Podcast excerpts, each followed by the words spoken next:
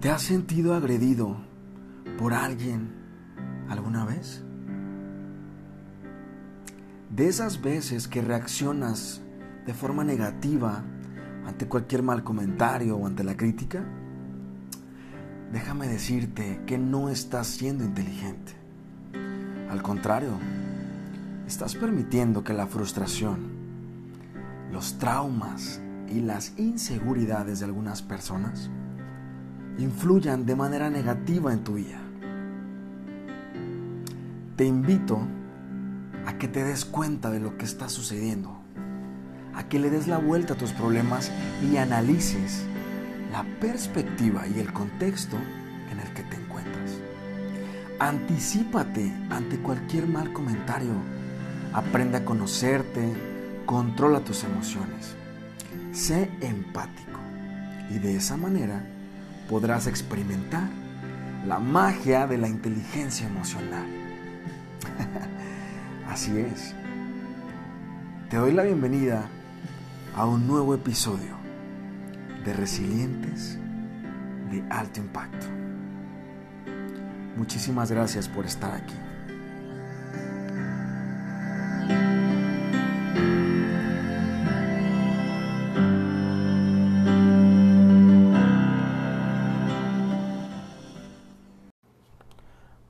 Tal amigos? ¿Cómo están? Es un gusto nuevamente estar con ustedes después de ya mucho tiempo. Eh, me alejé un poquito del podcast porque pues, ustedes saben, ¿no? La situación está un poco complicado y la verdad es que los tiempos y, y la, el estrés de la vida como que a veces no, no da. Pero bueno, estamos de vuelta, estamos de regreso con un tema súper, súper importante. Eh, es un tema que de verdad a mí me apasiona y me gusta bastante y tengo una súper invitada la cual nos va a desarrollar un poquito más todas las habilidades que debe tener una persona inteligente emocional, ¿sabes? Eh, ella es una chava optimista en todos los sentidos. Le gusta practicar la lectura, además le encanta hacer ejercicio y tener una vida saludable. Es una aficionada del desarrollo humano, es altruista por naturaleza y se considera aventurera y valiente. Ella es licenciada en Comercio y Negocios Internacionales. Cuenta con dos diplomados, uno en Desarrollo Humano y otro en Lenguas de Señas Mexicanas quiero presentar, les quiero dar la bienvenida a Kendi Cabrera. Kendi, ¿cómo estás? Dani, bienvenida. Muchísimas gracias por invitarme a tu podcast. Oye, hasta que se me hizo, ¿eh? Sí, hija, ¿no? Ya tenemos como que dos meses. Algo así, casi desde que empezaste. y nada, y nada, de verdad le estuve rogando casi, casi. Hey, Kendi, ¿qué onda? ¿Qué onda? ¿Vas a, ¿Vas a entrarle al podcast? ¿Te animas o qué? No, que sí, que esto y que el otro, y pues la verdad, ya hasta que vio que como que ya no le decía nada, y ahora sí ya. Ya, no, sí, tenía muchísimas ganas. Sí, se notó, se notó. Te juro que sí. Sí, ajá, ok. Bueno. Cuéntanos, ¿de qué vamos a hablar el día de hoy, Candy? Hoy vamos a hablar de inteligencia emocional. Perfecto. Para esto, cabe mencionar, como pues ya dijiste, no soy psicóloga. Ok. Pero soy amante de estos temas. ¿Por qué? Porque considero que estos temas debemos de manejarlos todos. No es algo que dices, ah, este, lo voy a estudiar porque hay que presentarlo, o lo voy a estudiar porque, pues alguien dijo que importa. No, es algo que de verdad debemos de tener presente todos los días de nuestra vida. Y practicarlo, ¿no? Porque la inteligencia emocional, digo, es un tema verdaderamente interesante porque te hace ver la vida desde otra perspectiva y actuar de manera diferente a lo común, a lo cotidiano, como siempre actuamos, por ejemplo, que alguien te miente tu madre en plena calle y hay veces, hay personas que reaccionan de alguna manera y otras que reaccionan de manera diferente. Por ejemplo, si vas en la calle Candy y alguien te la recuerda, ¿cómo, ¿de qué manera actuaría la Candy no resiliente? Mira, es que esto va a varios factores, como de qué te pasó antes. Exacto. O sea, no sé, tal vez vienes del, hablando de forma personal, vengo del trabajo de un día súper cansado y se aparece alguien que apenas se me metió en el coche y le, me mienta la madre, ¿y qué? ¿Qué se puede hacer? ¿Se lo regreso? O digo, bueno, ok, este, Respiras, ¿no? Te relajas. Y entonces se vuelve algo consciente. Ok. Ya no es solamente la reacción de lo que pasa, sino lo piensas, lo meditas y es, haces las acciones de forma consciente en el qué estás haciendo, por qué lo estás haciendo y tal vez te estés desquitando de alguien que simplemente tenía prisa o se fue o se le pasó y estás desquitando algo que no, no trabajaste en su momento. Ok. O sea, es como decir, este, no sé, supongamos en el entorno de papás, ¿no? Ajá. No soy papá, no soy, digo, no soy mamá, bueno, obviamente ah, que no ser papá. No soy mamá, pero pues tengo... Papá lucho, mamá, luchona, mamá, mamá, de todo, de todo. Todos somos. Pero Tengo muchos sobrinos, ¿no? Conmigo con la idea.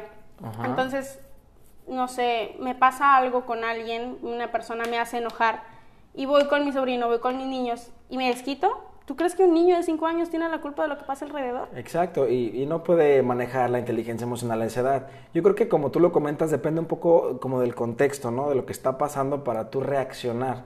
Como dice la teoría, ¿no? Eh, a toda acción hay una reacción. ¿Tú crees que eso tiene que ver con la inteligencia emocional?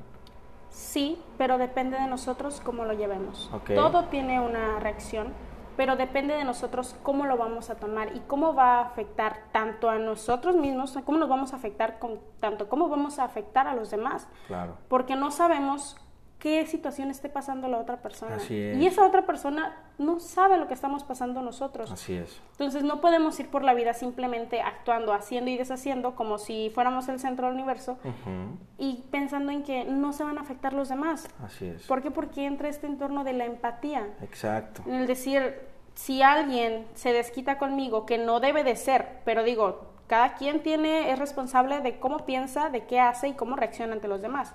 Si alguien se desquita conmigo porque tuvo un mal día, yo no me voy a enojar con esa persona.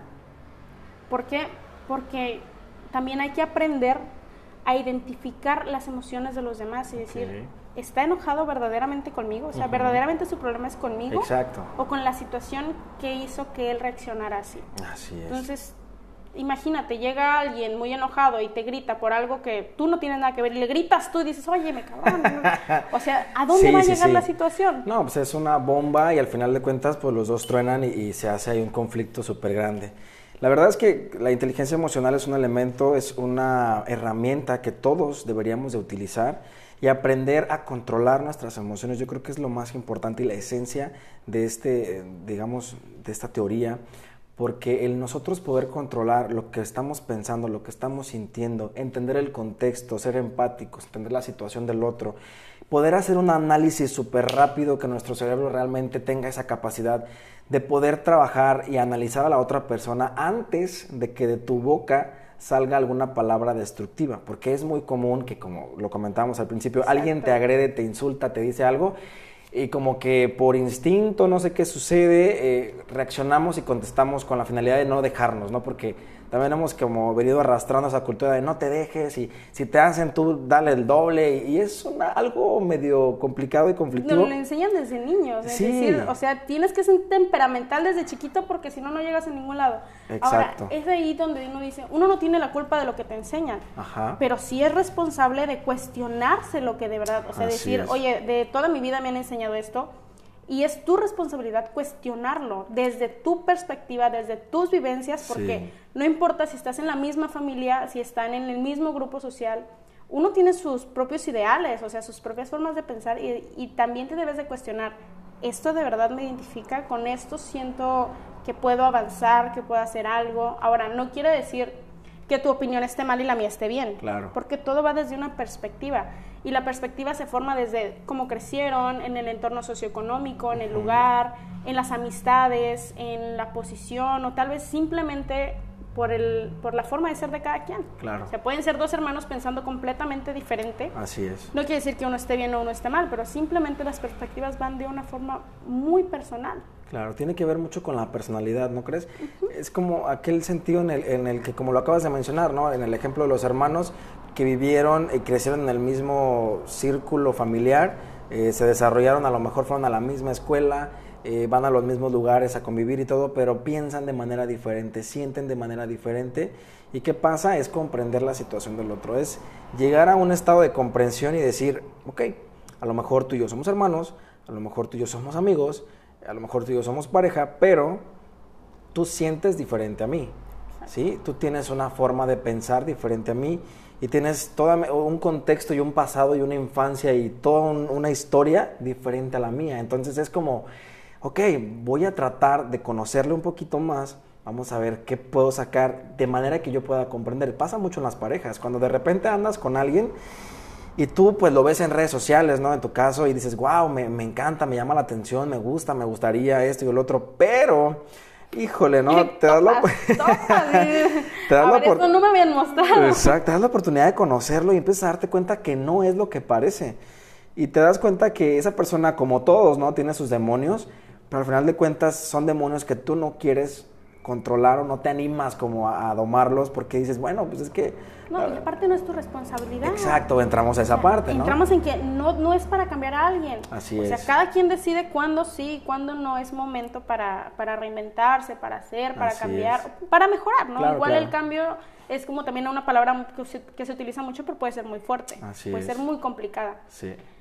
Pero fíjate que a esto va también, se relaciona a dos formas elementales, que es la inteligencia interpersonal y la intrapersonal. Okay. La interpersonal son las emociones del otro, es entender, es la inteligencia de entender a la otra persona. Okay. Desde todo lo que acabamos de comentar, todas sus relaciones y todo lo que conlleva a esa persona, claro.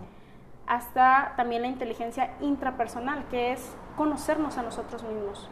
Porque ¿cómo vas a reaccionar o accionar en su caso ante, la, ante el los, los movimientos de la otra persona si tú no te conoces, si tú no sabes cómo puedes reaccionar, si tú no sabes qué puedes hacer ante eso o tus emociones, porque un dominio de las emociones es muy complicado y no es algo que dices, ah, bueno, este, estuve en un seminario, mm, mm, mm, lo trabajé cuatro meses. No, el, la inteligencia intrapersonal es algo que se trabaja día a día y hay días malos y hay días buenos. Claro. Pero desde que naces hasta que envejeces. Sí, yo creo que la inteligencia intrapersonal es de las más complicadas porque es el darte el tiempo de conocerte a ti mismo, de entender por qué actúas de cierta manera. A veces, como lo comentaba en el podcast pasado, somos como personas muy, digamos, pues que buscamos, ¿no? Solucionarle la vida a todos, como que buscamos eh, eh, ser el mejor amigo todo el tiempo y dar los mejores consejos, pero a ver. Volvemos a la parte interesante. ¿Qué estás haciendo tú por ti? Porque es muy cómodo, muy fácil, muy sencillo decir, ay, ¿qué estará haciendo la otra persona? ¿O por qué está pensando así? ¿Qué mal lo estás haciendo? Ajá, entonces, ¿y por qué no preocuparte por tu vida, por tus emociones, por tu forma de actuar, por tu estilo de vida y buscar esa paz, esa, esa digamos, esa salud mental que a veces se necesita? O sea, es prácticamente ya parte... Eh, de la estabilidad del ser humano. Entonces, qué difícil es trabajar la inteligencia intrapersonal. Yo creo que es bien complicado el echarte un clavado hacia adentro y empezar a observar todo lo que hay ahí y aceptar que en algunos aspectos pues la tienes que, la, la, tienes que regar, ¿no? O sea, aceptar que, que, la riegas y decir, ok, estoy haciendo esto mal, esto no está bien, no me está funcionando, no estoy obteniendo nada de esto, no, y también pensar que nunca te has equivocado, pues yo creo que por ahí va el primer error. Sí, sí, sí, sí. Es, caer en, en, el, en la parte, digamos, del ego, en el que no nos queremos como, digamos, desprender de las cosas negativas que a veces tenemos, pero sí las vemos en otros. Entonces está ahí como, es, es un poco extraño el hecho de no querer entrar a estudiarnos, analizarnos, y cómo es más extraño aún el hecho de sí querer sentarte y empezar a analizar que a la vecina, analizar que al amigo, analizar que a mamá, papá, porque somos buenos, buenísimos para criticar, porque es una crítica al final de cuentas, no es como que analices y le des un, digamos, un análisis eh, de lo que puede hacer, como que le des herramientas para que esa persona pueda crecer. No, decimos criticar nada más. Y es que, ¿sabes? Se conecta mucho a un podcast que, porque obviamente escucho todos tus podcasts, ¿no? Eso, obviamente. eso. Sale yo, mira, en la noche, mascarilla, eh, podcast, buenísimo. Muy bien. Bueno, entonces se conecta mucho al hecho de decir cuando las otras personas te aconsejan, ¿sabes? Porque también es muy fácil este, ver las cosas de los demás. Entonces la introspección que uno debe de hacerse todo el tiempo. Y todos los la días. La verdad a mí me gusta hacerlo este, formalmente los domingos, ah, un podcast, mascarilla. suena, raro, pero bueno, no, está bien, está bien. Entonces, este, en, decir, cuando das un consejo a la otra persona y no hay un trabajo personal antes, entra inconscientemente porque no, o sea, no, no siempre anda uno por ahí con mala vibra, las personas no te ven con mala vibra todo el tiempo, pero también es entender su perspectiva y en un consejo de esa otra persona que tal vez no ha trabajado lo suficiente, no lo ha visto o inconscientemente pasa, esa otra persona te está dando sus limitaciones, esa otra persona está dando sus topes, porque como no ha trabajado ella en, lo que la limita, en lo que le han enseñado que es y que no es, porque no se lo ha cuestionado. Así es. Entonces, esa misma barrera la transfiere inconscientemente a la otra persona. Inseguridades podemos llamarlo, ¿no? inconscientemente o también alguien que lo, que lo motivaron todo el tiempo a decir, sí, sí, sí, tú vas, tú vas, tú vas. Esa persona también va a decir, sí, sí, sí, tú vas, tú vas, claro, si no se ve con ojos de envidia. Claro. Entonces, es también cuestionarnos todo eso porque cuando nosotros ofrecemos un consejo, igual no generalizo en todos, pero en una forma de hablar de, para comprendernos, estamos dando las limitaciones, la forma de pensar, estamos dando parte de nosotros a la otra persona y esa persona nos está dando a nosotros. Entonces también cuando te diga alguien, no, es que no puedes, ¿cómo vas a hacer eso? Así es. Inconscientemente te está mostrando sus miedos, inconscientemente te está mostrando lo que a esa persona le dijeron que es y que no es y por qué es y por qué no es. Completamente.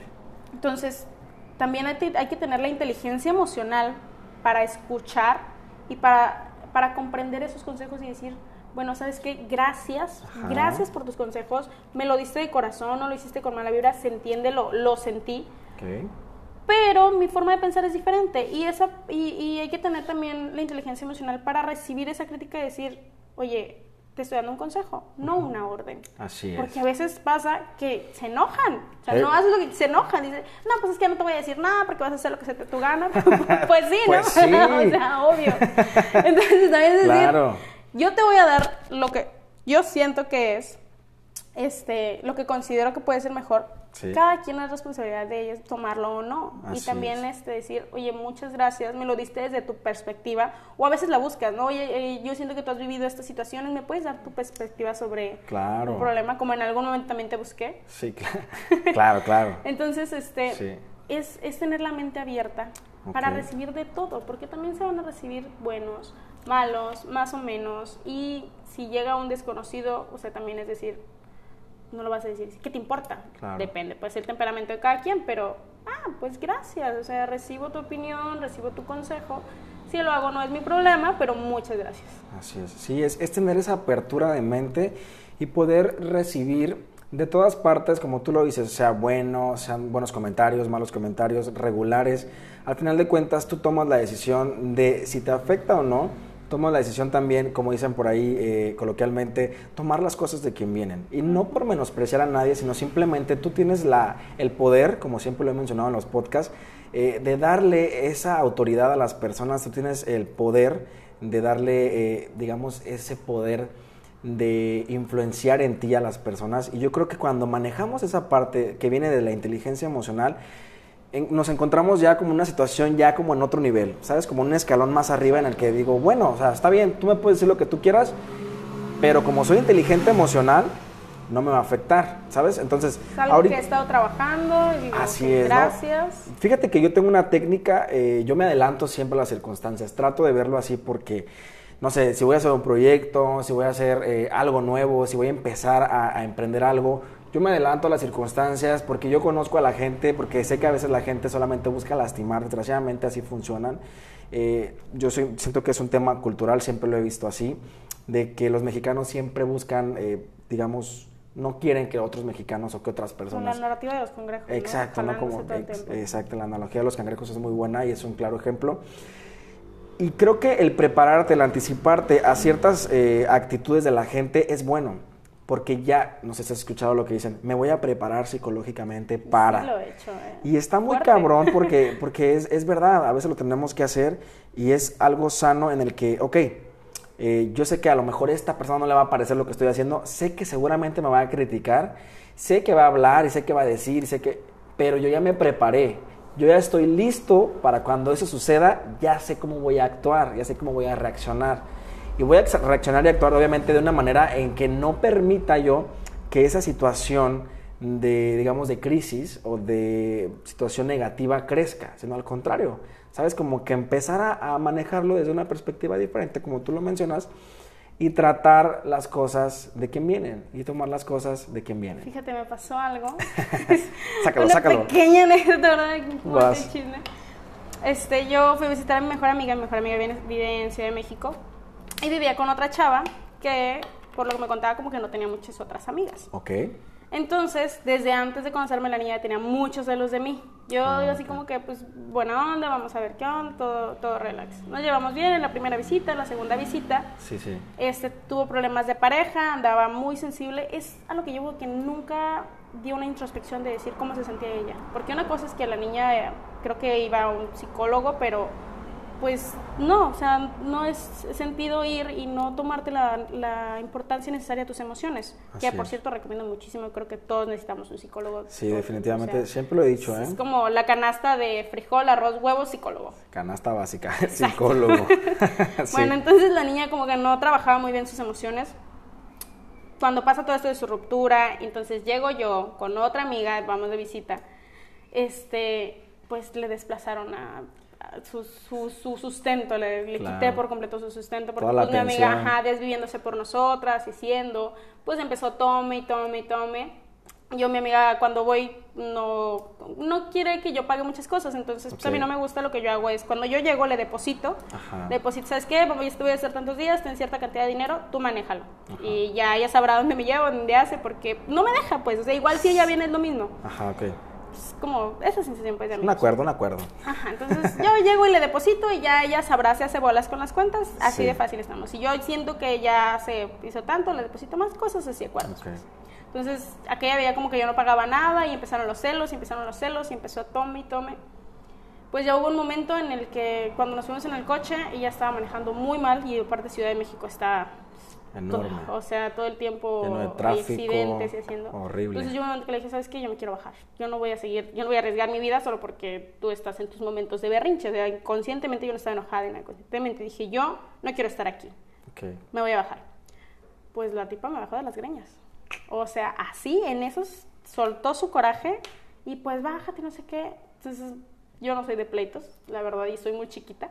la verdad, muy chiquita. Ok. Este, pero yo con una tranquilidad, o sea, y, mi otra amiga se me quedaba viendo así como de que, como si no, o sea, como si no me fuera a enojar. No, vas a reaccionar a lo que te acaba de pasar, claro. ¿Qué onda? Yo lo único que dije, ¿sabes qué? Yo no me voy a pelear.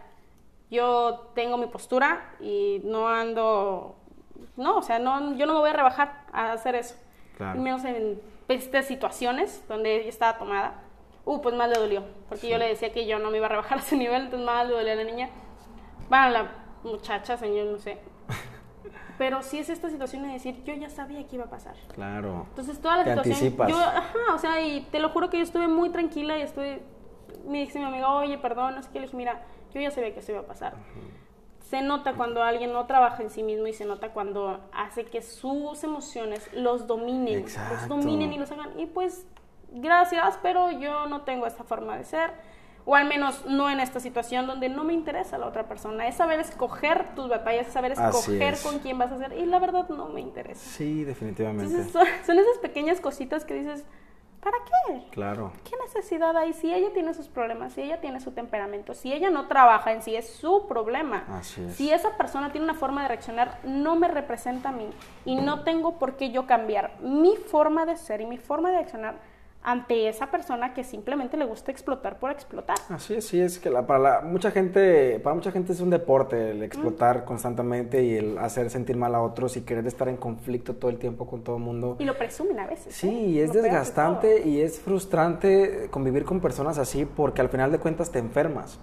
Te enfermas y llega un punto en el que dices, güey, o sea, la verdad es que no me interesa, estoy súper tranquilo. Yo soy una de esas personas, yo creo que ahora que trabajé en, en la hotelería, trabajas mucho la inteligencia emocional. Yo, siento que muchas personas que nos escuchan y que trabajan en el servicio al cliente nos podrán confirmar esta parte porque es bien complicado de repente trabajar con clientes que son nefastos, o sea, gente de verdad que es bien complicada, que te insulta, que trae sus problemas existenciales, que vienen estresados porque son infelices en lo que, a lo que se dedican, o sea, son personas que están frustradas en la vida y que quieren llegar a contaminarte y a embarrarte de esa frustración y de esa tristeza que traen en su vida y piensan que, que, van a, ¿sabes? Como que van a explotar contigo y que tú vas a responder y en ocasiones sucede. ¿eh? Como que si una forma eso les satisfaciera. Así es como, como que si es, es vida, es éxtasis, ¿no? Para esas personas, pero, pero bueno, yo creo que es importante trabajar la parte de la inteligencia emocional, el hecho de que alguien quiera provocarte,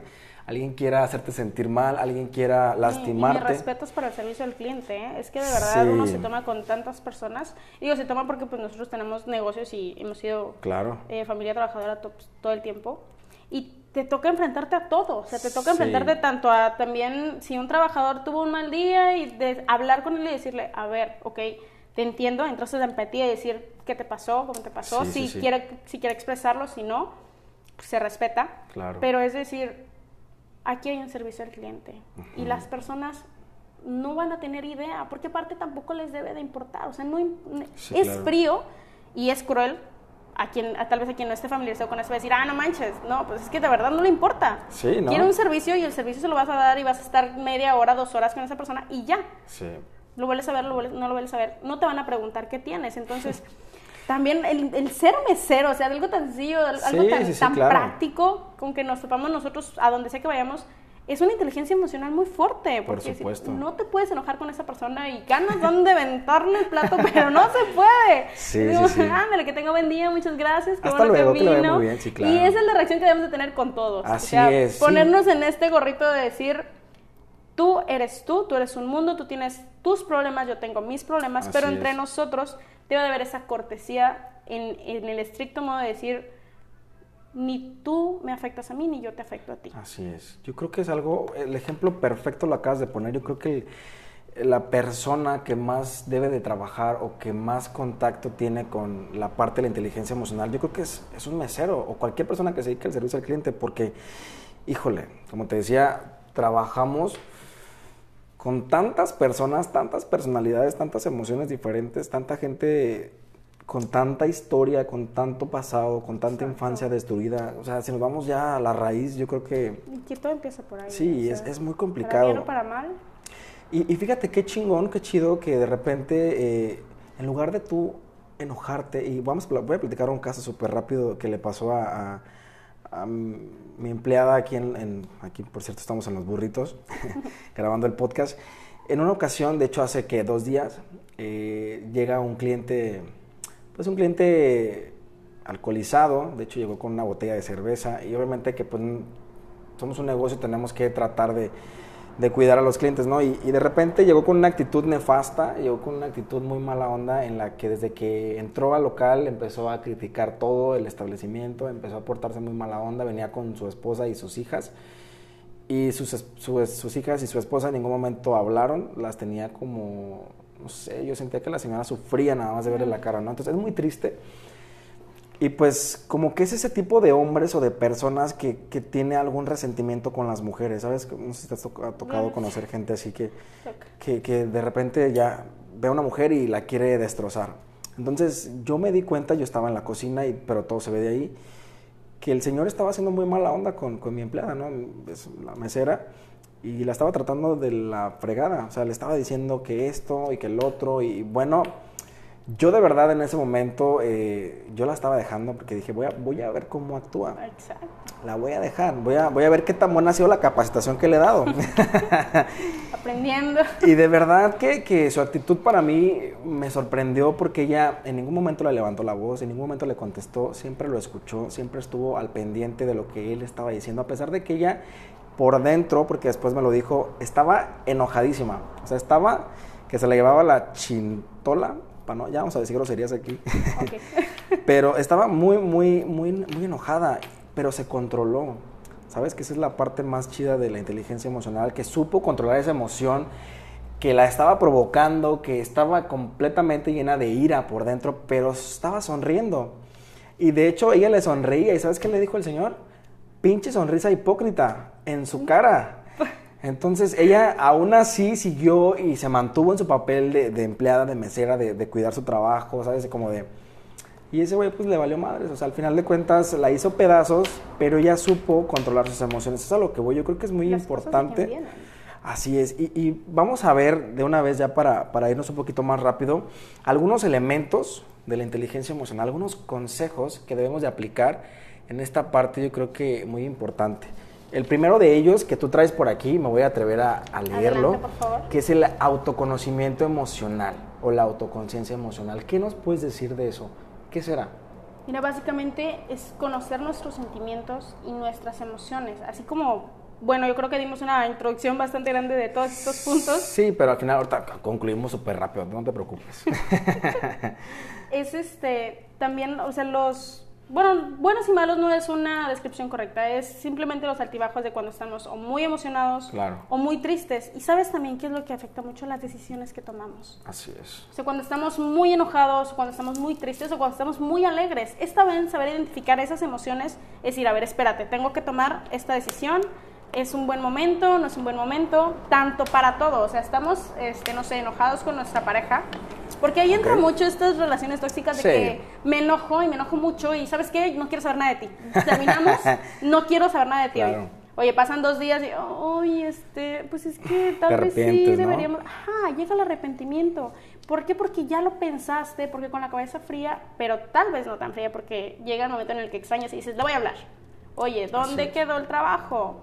¿Por qué? Porque no pensaste en la primera emoción, que fue lo que te causó el enojo, en cómo la reaccionaste con esa persona y en cómo te sentiste ya cuando estabas solo. O sea, ya cuando estabas solo, ya cuando entra este bajón de decir, ¿qué hice? Sí. Y en ese bajón, tomar la decisión tampoco. O sea, porque estamos en un desnivel completo, en un sub y baja en el decir, si no encuentras un punto y si no pones una introspección y atención completa a lo que está pasando, sí vas a seguir tomando las decisiones equivocadas. y eso es una realidad. Porque se sube entre que el coraje, entre que se baja, entre que me vuelvo a enojar y te vuelvo a terminar. Con todo respeto, ¿verdad? ¿Qué relación va lleva, lleva, lleva algo sano, lleva algo estable? Yo creo que mucha gente se sorprende de lo poco que se conocen a ellos mismos, ¿no? Yo creo que a veces no nos damos el tiempo, como lo mencionamos al principio, de conocernos y de realmente decir, güey, es que, a ver, estoy actuando de esta manera, todo este tiempo he estado actuando así y no me ha funcionado. O sea, ¿por qué no hacer un verdadero análisis y decir, va, vamos a cambiar esos pensamientos, vamos a cambiar esa forma de comportarnos y hacerlo de manera diferente, ¿no? Yo creo que tiene mucho que ver con el autoconocimiento, el hecho de decir, a ver, soy así, así, así, así, ¿cómo puedo hacer para ya no ser así, así, así, así?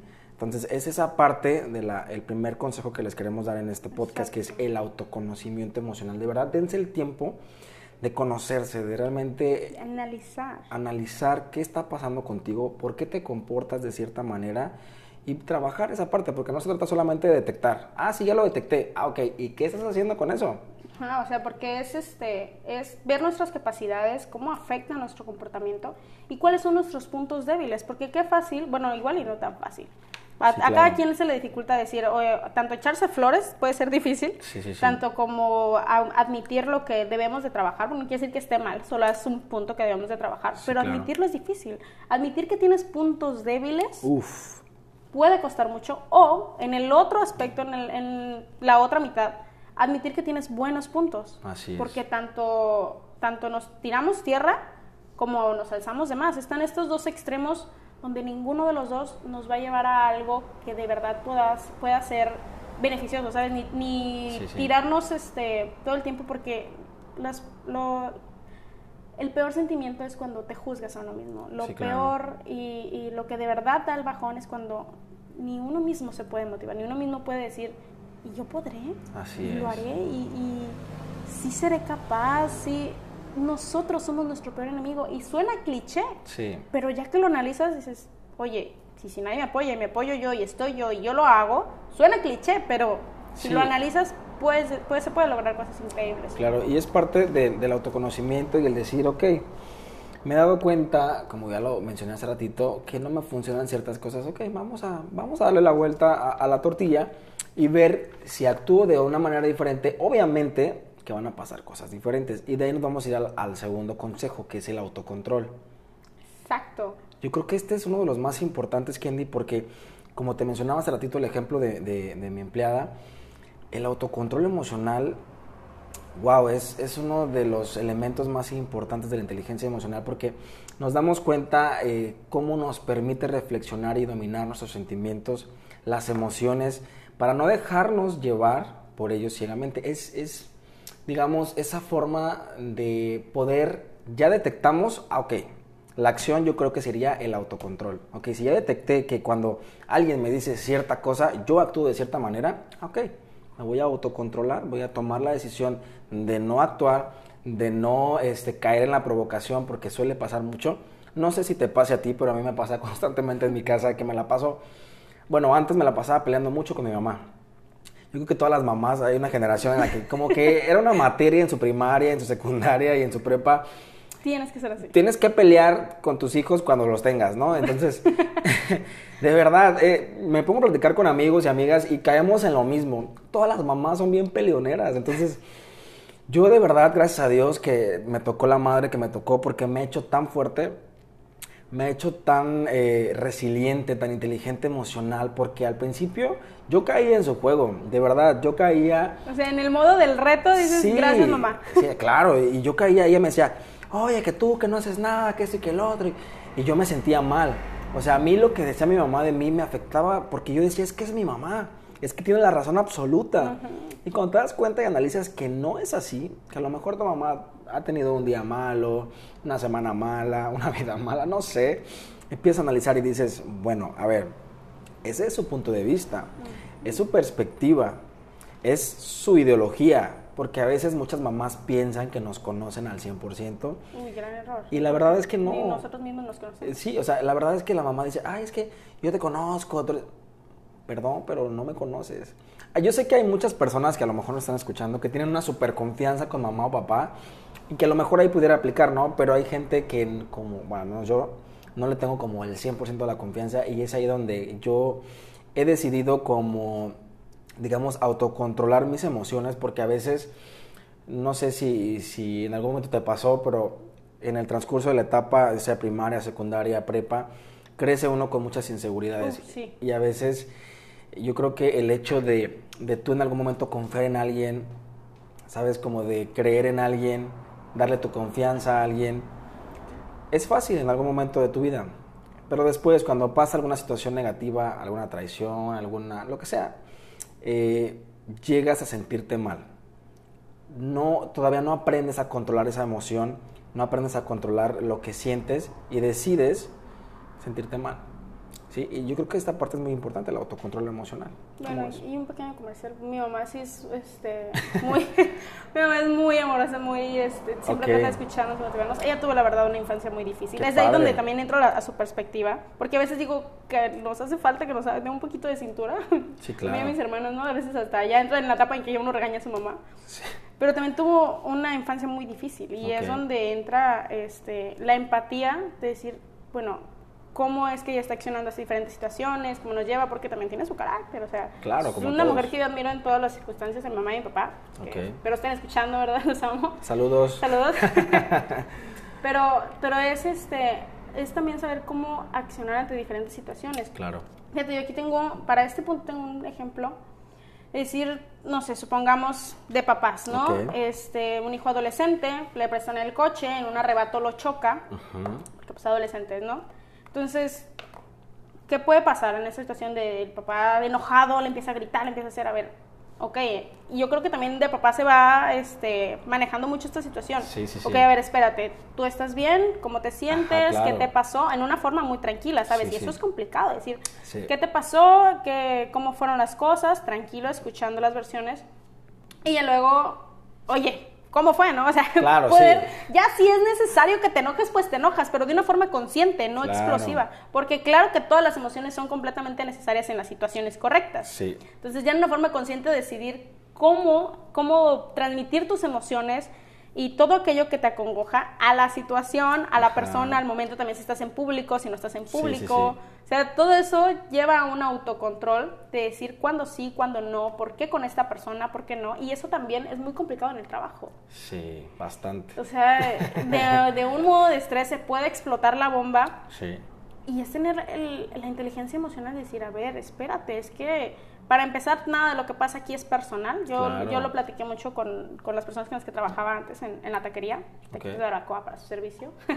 la promo, la promo. La promo, la promo. Este, yo les platicaba mucho porque igual nos pasaron situaciones muy complicadas con clientes, e inclusive con proveedores, con todo. Yo decía, aquí nada es personal. Y si se dice algo, se dicen algo entre ustedes, prefiero, procuren que no sea personal, porque hay situaciones completamente diversas y nos va a pasar cosas a todos y entre todos tenemos que apoyarnos. ¿Por qué? Porque el show debe de continuar. Así es. Sí, imagínate, hablando del trabajo, del autocontrol, ¿cuántas personas no han sido despedidas porque el jefe te gritó y tú en un impulso de arrebato, en un de instinto, lo que tú quieras, le contestas. ¿Por qué? Porque así lo haces con tu mamá, sí, ¿no? porque así lo haces con tu mamá, porque a lo mejor, sí, sí, sí, son fijaciones que de repente empezamos a, relacionar con, con, cosas del pasado, de la infancia, etcétera.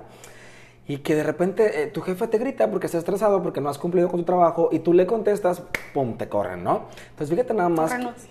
Ya no quiero nada. Qué importante es el autocontrol, o sea, tu jefe te puede estar diciendo de hasta lo que te vas a morir pero yo creo que ahí entra muchos factores, muchas variables como la necesidad, como el, mantener tu trabajo, el aguantarte, ¿no?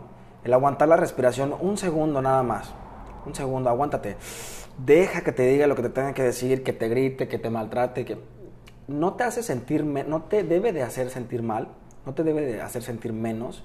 Si esa persona es su manera de tratar a las personas, es muy su proceso, muy su rollo y déjalo, al final de cuentas va a seguir infeliz, sufriendo y tú, de hecho, si no le contestas como lo haces hace rato, se enojan más. Se enojan más y es una forma divertida de poderte vengar en ese preciso instante. Y yo creo que es una forma... No me afectas lo suficiente porque uno decide darle la importancia a la situación. Así es, tú le das el poder a las personas. Ya te voy a sacar aquí de mi papá, ¿no? A ver si no se enoja al rato. mi papá es muy temperamental. Y uno aprende a la mala a callarse porque este, hay situaciones en donde, se, no sé, se grita o, por ejemplo, luego mi hermana le contestaba y seguían ahí yo, no digas nada, no hay necesidad. Sí, ya, o sea, güey, no, ya, ¿para qué? Ajá, no le vas a ganar. exacto. Papi, te amo, pero, y, ya también hay un punto en el saludo, también hay un punto en el que dices, bueno, ok, voy a juntar estos temitas que me parecen de controversia y los he platicado con papá de una forma muy tranquila. O sea, y los platicamos y los seccionamos y sí entramos en un momento de, introspección y es ahí donde, donde uno decide cómo le afectan las situaciones. Porque, un pequeño paréntesis, el dolor es inevitable, de lo que sea, centrando en cualquier situación, ya desde un duelo este, laboral, desde un duelo personal, eh, un fallecimiento. El dolor es inevitable. El sufrimiento sí se puede controlar. el sufrimiento depende de nosotros, el decir cómo recordamos, cómo lo vivimos. Este, y es un tema súper complicado ahorita que están pasando tantas cosas. Sí, claro. Pero bueno, a fin de cuentas, nosotros debemos de, de saber llevar las cosas y aquí es donde llegamos al siguiente punto, que es la automotivación. Ok. ¿Cómo poder automotivarnos constantemente? El hecho de decir, ay, vamos, si puedes, contrólate, ánimo. Ese, ese típico porrista que ya lo he mencionado antes en el podcast, de, ok, ¿cómo, cómo te automotivas tú, Candy, para controlar tus emociones? ¿Cómo eres inteligente, emocional, pero automotivada?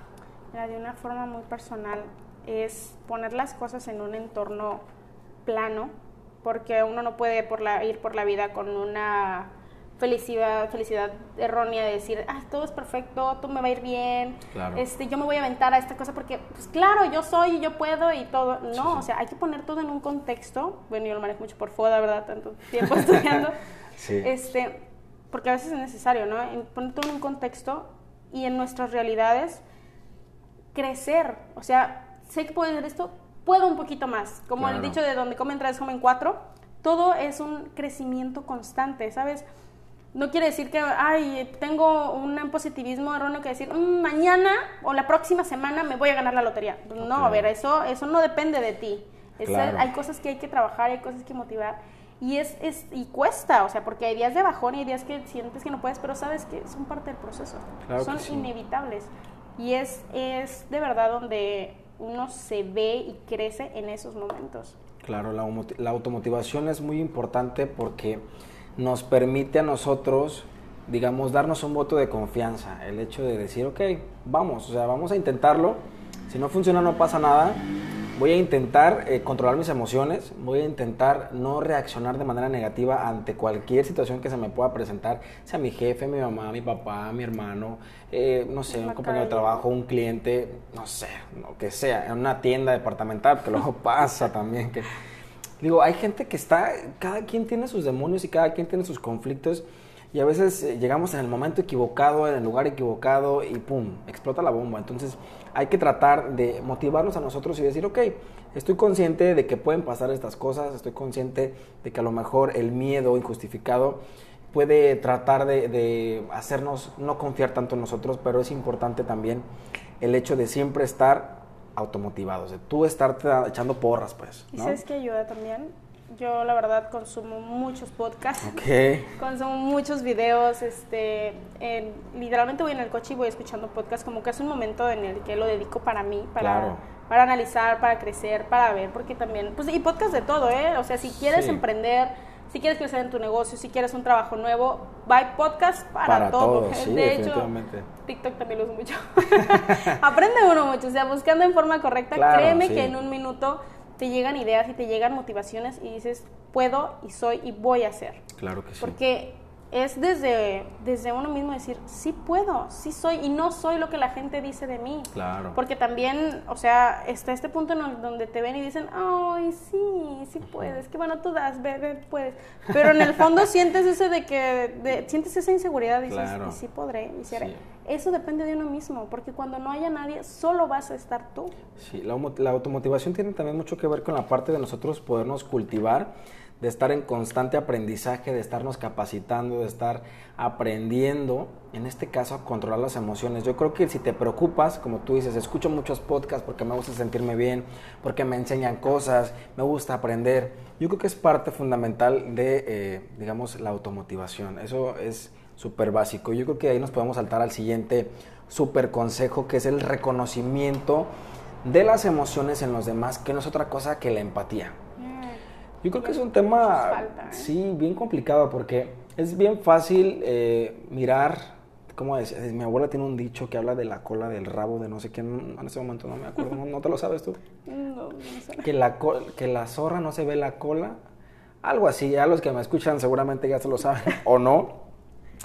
Pero habla precisamente de eso, de que estamos viendo constantemente al otro, eh, no, no somos empáticos en el sentido de decir, ok, ¿por qué estará pasando por esa situación? Es más fácil juzgar y criticar y decir, ah, ¿no? Es decir, como, pues seguramente se lo merece, ¿no? O, somos jueces. Yo, paso por lo mismo y no me fue así. exacto. ¿Sabes? Porque es muy fácil decir, ah, este, dos amigas, ¿no? Divorciadas platicando, decir, yo paso por ahí, no es tan complicado. no, espérate, cada quien tiene su proceso, cada quien tiene una historia que tal vez remonta desde su niñez y tienes que tener la empatía de decir, estas son situaciones diferentes, o sea, son personas diferentes y hay, hay, hay, aunque estuvieran en las mismas situaciones, como damos el ejemplo del hermano, la forma de pensar, la forma de sentir no es la misma. diferentes situaciones, tanto como si pasa algo en la calle, ¿no? Claro. O sea, tal vez este tuve un incidente en la calle y yo lo puedo tomar ya trabajando en ello en forma muy chusca. Claro. Y otra persona puede estar traumatizada toda su vida. Claro. Y y no quiere decir que esté mal, pero hay que trabajar en nosotros mismos. Completamente, sí, definitivamente el reconocer las emociones y sentimientos de los demás, yo creo que es el primer paso para comprender e identificar cómo las otras personas expresan, lo que tú decías, ¿no? El hecho de entender que todos actuamos de diferente manera ante diferentes circunstancias o ante las mismas circunstancias. Por ejemplo, tú y yo pudiéramos actuar de manera diferente ante la muerte de un familiar, ¿no? A lo mejor tú te desbaratas, tú te berreas, chillas, no sé, por decirlo así, y yo súper tranquilo, ¿no? Porque tu contexto y el mío son completamente distintos. A lo mejor a mí esa persona que se murió, pues no, no me dolía tanto, llámese lo que tú quieras, ¿no? Entonces, para ti era tu todo, ¿no? Entonces, para mí no, ¿no? Pasa mucho el caso, a veces nos pasa que conocemos a gente, a, amigos, que su papá por alguna situación los dejó y para ti tu papá lo es todo. Entonces, a veces juzgamos y criticamos y decimos, pero ¿cómo es que no te duele tu papá? ¿Cómo es que no sientes nada por tu papá? Y la otra persona que su papá nunca estuvo en su vida, dice, güey, pues no, o sea, ni lo conozco, o lo conozco, pero ni me visita o ni me habla. Entonces, como ahí es cuando entendemos y decimos... La historia de cada quien. Claro, o sea, es entender, ser empáticos y decir, güey, no todo aplica para todos, somos completamente distintos. Como platicábamos el ejemplo del abuelito, ¿no? O sea, dos personas aman a sus abuelos y fallece, supongamos, ¿no? Este, y una persona lo toma en que no, pues en la moda de depresión porque estuvo conmigo toda mi vida, porque me cuidó en mi niñez y es que yo no puedo hacer esto porque tengo que guardar el luto, ¿no? Este, esta cosa impuesta que tenemos de que tengo que guardar el luto un año. Eh, y está en el otro extremo esta persona que decir, oye, mi abuelo me motivó a esto, yo quiero hacer esto. ¿Por qué? Porque él estaría orgulloso, él no me gustaría ver así. O sea, son estos dos aspectos que decir, están en la misma situación, pero las perspectivas son diferentes. No quiere decir que uno esté bien uno esté mal, simplemente hay que comprender la situación en la que vive cada quien. Sí, completamente. Yo creo que, se ha hecho también ya ahora, lo he notado un poco, como tendencia, ¿no? El hecho de que, por tomar el ejemplo de un fallecimiento, a veces ya ahorita no es como tan digamos, obligatorio el hecho de guardar luto un año o tanto tiempo, no, porque yo me acuerdo cuando era niño tenía algunas vecinas que si se moría alguien no podías estirar fiestas en un año, no, podías hacer ciertas cosas en un año porque ¿cómo? O sea, y, ahora como que creo que la perspectiva ha cambiado porque como tú lo dices, ¿no? Esa persona, o sea, ¿a poco de verdad se va a sentir feliz donde quiera que esté? Eh, que tú estés como reprimido, que no hagas ciertas cosas que te hacen feliz. O sea, te vas a amargar un año por cada que se muera alguien. O sea, es como... cómo se vive, ¿no? Sí, sí, sí. Es bien complicado, pero es, es volver a eso, a eso mismo y reconocer realmente pues que todos actuamos de manera diferente ante las mismas situaciones, como ya lo, he mencionado. Eh, es, es, bien complicado, la verdad es que es un tema... Fíjate, y es que ahí se relaciona mucho con lo siguiente, las relaciones interpersonales, o sea, las habilidades sociales. Claro. Porque desde la empatía podemos surgir en cómo nos relacionamos con los demás. Así es. Porque sí afecta, quiere, queramos o no, sí nos afecta lo que pasa a nuestro alrededor, porque somos seres sociables, o sea en que, en que la sociedad, en que nuestro entorno, el trabajo, la familia, este, los compañeros, los amigos, hasta un desconocido puede, puede ser, o sea, es darle la, el poder al desconocido de mejorar o arruinar tu día. Fíjate, o sea, hasta desde eso vamos, desde que alguien pasa y me miró mal y ya me arruinó el día. Oye, ¿qué clase de trabajo personal estás haciendo? Exactamente, ¿qué, qué tipo de inteligencia emocional estás ejerciendo, ¿no? Porque como tú lo dices, es verdad, las relaciones interpersonales, que es el siguiente consejo, cómo manejarlas, cómo tratarlas de llevar eh, de una manera saludable, es eso, como tú lo acabas de decir, eh, nos interrelacionamos con cualquier tipo de persona en cualquier circunstancia. Te pongo un claro ejemplo, puedes ir al cine y de repente la persona que está delante de ti en la fila de las palomitas, pues no sé, eh, por alguna situación sale un momentito, va a platicar con su esposa, con su hijo, no sé, se sale de la fila ¿Y qué pasa? Pues somos bien gandallas, ¿no? Y ya no lo dejamos entrar porque pues se salió. Entonces entra en un conflicto súper cabrón en el que aquel te dice, oye, pero es que yo estaba aquí, solo me fui dos segundos. Y tú, no, es que pues ya te fuiste. pero eso sí, ya Exacto, ¿no? clásico que sí, sí, sí. sale todo el tiempo. Entonces es un completo desconocido, es una persona que en tu vida a lo mejor has visto, pero ya estás entrando en un conflicto con él. ¿Y qué necesidad de pelearte con la gente? Hace rato, por ponerte un ejemplo súper claro, Fui al mercado a comprar eh, de almorzar y de verdad no vas a creer, estaba un camión atravesado, total, estaba una combi y una camioneta frente a frente y de verdad parecía que, que, los carros iban a dar un beso, pero las dos personas que estaban manejando, y es en serio, se estaban confrontando y aceleraban y el otro aceleraba y era como, güey, ¿qué va a pasar aquí? O sea, yo atrapado en el tráfico y yo pitándose de, ya, o sea, dejen de pelear, o sea, ¿por qué entrar en conflicto? ¿Por qué estar en constante eh, peleas con todo el mundo. ¿Por qué? ¿Por qué no hacer relaciones interpersonales saludables? ¿Por qué, Kendi? Ay, ¿por qué, Daniel? es que es un tema complicado. ajá, o sea, es que conlleva desde el trabajo personal en el que es tan fácil que las demás personas, bueno, en, en situaciones que las otras personas afecten nuestras emociones. O sea, tan fácil como el tráfico, tan fácil como la casa, tan fácil como que te despiertas y ya te está regañando tu mamá, no como, oh". sí, a ver, espérame. Entonces, es, es simplemente conlleva el trabajo personal. Así es. Y el decir, ¿cómo yo voy a tomar las emociones de esa persona? Porque no quiere decir que las reprimas. o sea, tú llegas bravo y empiezas a decir, oye, yo no te voy a decir, no te andes enojando aquí porque aquí no es para enojarse. No, a ver, espérate. claro. Ok, o sea, tratas, si no se puede platicar porque hay quienes no se dan y ese no es tu problema tampoco. Es decir, ok, tú vienes en este contexto, tú vienes en esta emoción. En este plan, ¿no? ajá, o sea, entrar en la empatía, entrar en la, en la civilización de decir, ok, te comprendo, no es algo que me compete, no es algo en lo que yo tenga que cargar, yo tenga que sufrir con tus emociones, pero no tengo por qué accionar una forma en que vaya a haber un problema, ¿sabes? Sí, claro. Simplemente decir, o pasó un problema o un choque, ¿para qué te enojas? Ya chocaste. Pues mi familia es muy eso de, pues ya pasó, ¿para qué te enojas? Sí, o sea, ¿para qué entrar en conflicto? Ya, respira, o sea, y analiza la situación, date cuenta en el contexto que estás. O sea, ya pasó, ya no lo, no, es como que puedas regresar el tiempo y, ay, maldita sea, y no, porque luego nos enojamos.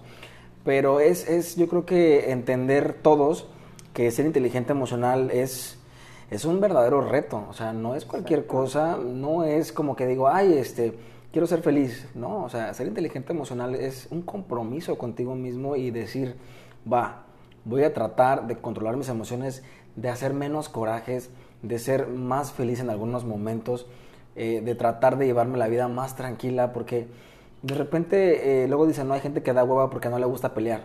Güey, yo creo que esa gente es más feliz, más tranquila, porque no se mete en problemas. ¿Sabes? Entonces yo creo que es un tema bien, bien este, interesante. Y yo creo que a las personas que nos están escuchando, de verdad que les debe de hacer ruido algunas de las cosas que por ahí dijimos. Porque, Sí, porque eh, son cosas que pasan constantemente y que todos hemos vivido y que es importante identificar y accionar sobre esas emociones que no estamos trabajando correctamente. Entonces, yo creo que con eso podemos finalizar. Kendi, no sé algo que quieras agregar ya para finalizar este tema. Hay una frase que me gusta mucho, que la verdad yo la adopto mucho, la digo mucho. Si pasa algo, independientemente de la escuela, el trabajo, la familia, no te preocupes. Porque preocuparte no te va a llevar a nada. Ocúpate. Así es. Cambiar esta fase de no te preocupes, ocúpate. y ocupándote de la situación, entendiéndola, entendiendo las facetas de las personas, cómo tú accionar ante eso, claro. se lleva a una solución. O sea, de verdad es un trabajo que se hace todos los días. Sí. Hay altibajos, hay de todo, y desde que nacemos hasta que, hasta que envejecemos. O sea, esto de verdad no tiene edad, no tiene género, demografía. Nada. Ni razón social, educación, este, en colegio, cosas así, no tiene nada que ver. Simplemente es introspección personal y manejarla y cuidarla todos los días. Así es, Kendi. Pues qué placer, la verdad, que por fin se nos haya hecho este, esta colaboración. La verdad, estoy muy contento con el resultado. Creo que tocamos puntos muy, muy importantes y creo que la gente va a identificarse en muchos de los, de los ejemplos que por ahí dimos.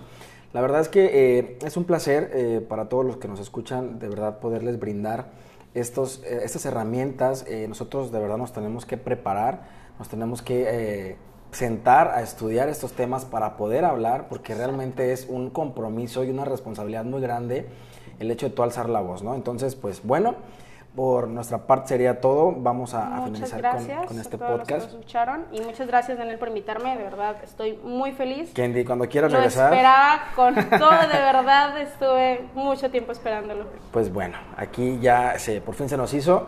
Nada más para finalizar tus redes sociales, Kendi, para que la gente que te escucha y se identificó contigo te siga. Ah, muchas gracias. Kendi Cabrera, Instagram y Twitter, así tal cual. Ok. Lleva un punto si acaso, pero es Kendi Cabrera. Kendi Cabrera, por ahí se la pueden buscar. Si realmente les latió su onda, ahí la pueden seguir. Sube historias muy divertidas todo el tiempo. Oh, se van a divertir, se van a divertir oh, por ahí. Ok chicos, pues estamos en contacto, nos vemos pronto. espero ya poder estar subiendo contenido más, más seguido, de verdad. Discúlpenme.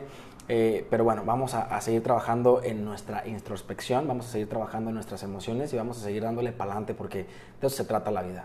¿O no, Kendi? Exacto, Dani, muchas gracias. Pues bueno, hasta luego, que estén muy bien, cuídense mucho. Bye bye.